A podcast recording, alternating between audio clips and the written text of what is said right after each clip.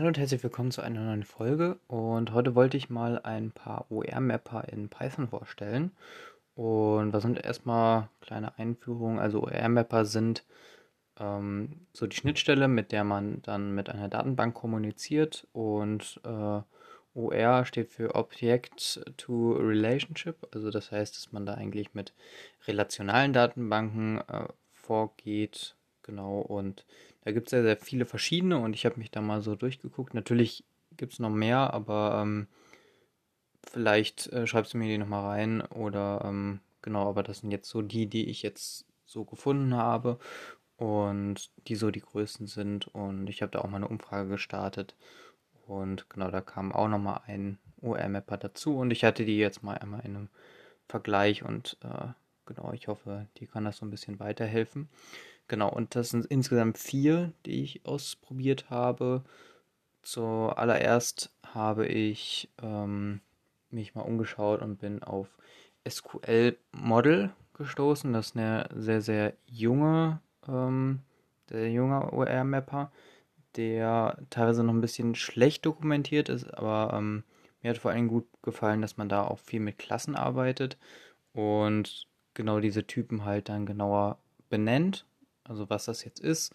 Und in Python 3.10 kann man ja dann auch explizit so die äh, Typisierung angeben. Das heißt nicht, dass sie statisch ist, äh, wie bei Sprachen wie C Sharp oder sowas, sondern dass die IDE da mit besser arbeiten kann und bessere Vorschläge liefern kann und dadurch letztendlich auch sehr, sehr große Projekte dann äh, ermöglicht werden, weil wenn man nicht weiß, was da überhaupt in diesem Objekt drin steckt, dann ist das sehr, sehr mühsam, da viel zu entwickeln, genau.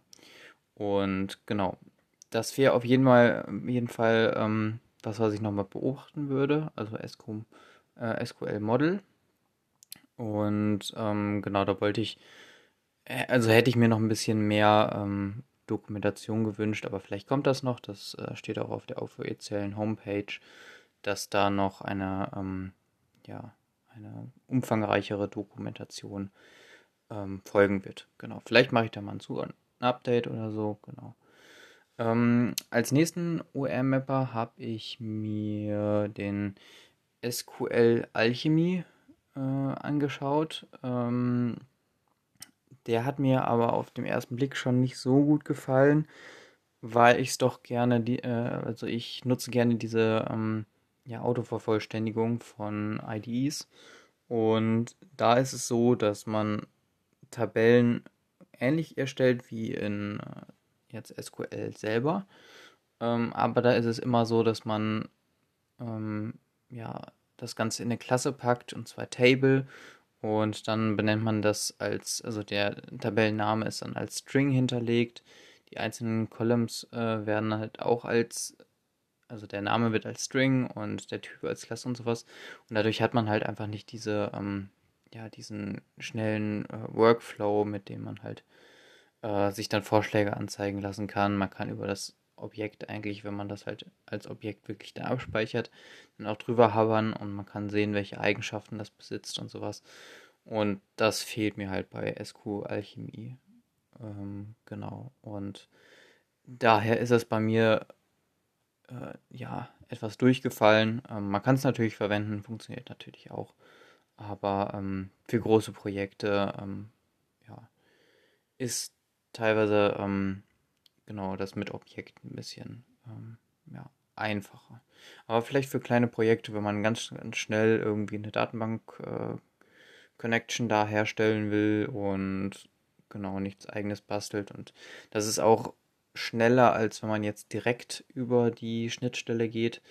Und äh, OR-Mapper haben halt immer den Vorteil, dass äh, zum Beispiel SQL-Injections oder sowas, also diese Security-Themen schon behandelt werden. Und daher würde ich auf jeden Fall einen OR-Mapper empfehlen. Ähm, ich habe auch anfangs einfach mit diesem Standard SQL äh, Connector, SQLite oder sowas hieß die Bibliothek. Da schreibt man dann wirklich SQL-Statements, die dann executed werden und dann kriegt man eine Antwort. Ähm, würde ich aber eher von abraten, wenn man da professionell arbeitet. Und die OR-Mapper gefallen mir eigentlich vom Workflow generell alle besser, als wenn man da über diese ähm, ja, sehr rustikale Lösung geht, genau. Ähm, als nächstes hatte ich mir nur aus Interesse mal äh, den OR-Mapper Django angeguckt. Also das Django ist ja das große Framework zum ähm, ja, Entwickeln auch von so Web-Applikationen. Also das ist wirklich dann ein Webserver, den man da ähm, genau von Grund auf entwickeln kann. Und natürlich gehört da auch irgendwie eine Datenbank dazu. Und diese Datenbank kann man dann ansprechen mit dem äh, Django eigenen SQL, ja, ähm, OR-Mapper, genau. Ähm, und das ist jetzt speziell für Django-Projekte super, aber ähm, wenn man das jetzt ohne Django irgendwie verwendet, dann ähm, genau würde ich darauf nicht zurückgreifen. Genau.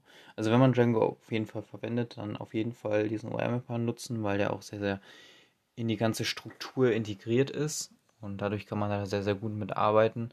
Der arbeitet auch mit Klassen, äh, was natürlich diese, diesen Workflow dann nochmal verbessert. Und genau, das ist eigentlich ähm, dann eine sehr, sehr gute Wahl.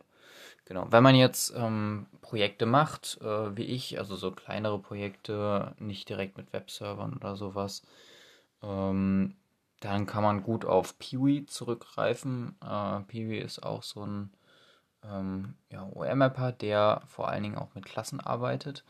Und der wird auch zum Beispiel im Kontext von Flask genutzt. Flask ist auch äh, so ein ja, großer äh, ja, oder eine kleine, also der kleine Bruder von Django quasi, kann man sich vorstellen.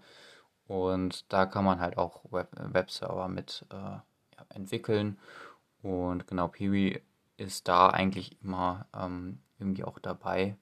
Und genau, kann sich dann ähm, mit der Datenbank connecten, aber man muss nicht unbedingt mit Flask arbeiten. Also das geht auch komplett unabhängig davon und genau, da fällt, gefällt mir vor allen Dingen halt, dass es mit Klassen also zusammenarbeitet, also man da gut mit äh, arbeiten kann. Man hat halt, ähm, kann da genauer das äh, mehr oder weniger typisieren, wie es halt in Python so geht und ähm, genau, dann habe ich mich letztendlich für Peewee erstmal entschieden. Natürlich ist es jedem individuell überlassen. Ähm, vielleicht gibt es auch noch bessere, wie gesagt. Hm, schreib mir da gerne, wenn, wenn du da noch einen Favoriten hast. Ähm, genau, ich gucke da generell noch ein bisschen, äh, ob es da vielleicht noch andere Tools gibt und finde das Thema auch sehr, sehr spannend. Ähm, genau, bei Peewee, da habe ich schon öfters mit Projekte gemacht und da ähm, gefällt mir vor allen Dingen diese Syntax, dass man ja mit Objekten viel arbeitet, aber auch dann Statements wie eigentlich in SQL ähm, ja, schreiben kann. Da kann man dann einfach eine Tabelle auswählen und dahinter einfach ein Select packen und dann noch eine Where-Klausel und ähm, ein Join oder sowas. Und das fühlt sich sehr, sehr nach SQL an. Und ähm, genau, Autovervollständigung ist da auch sehr, sehr angenehm. Ähm, genau, und eigentlich immer präsent sodass man immer diese Option vorgeschlagen bekommt, was man dann als nächstes machen könnte. Und ähm, genau, Vergleiche und sowas sind auch möglich. Dann gibt es noch andere Operatoren, ähm, ähm, die sind aber nochmal genauer definiert. Und so kann man eigentlich alles sehr, sehr gut eigentlich abdecken, was eigentlich auch in SQL geht. Und genau, ja, deswegen war das jetzt so mein OMR der Wahl.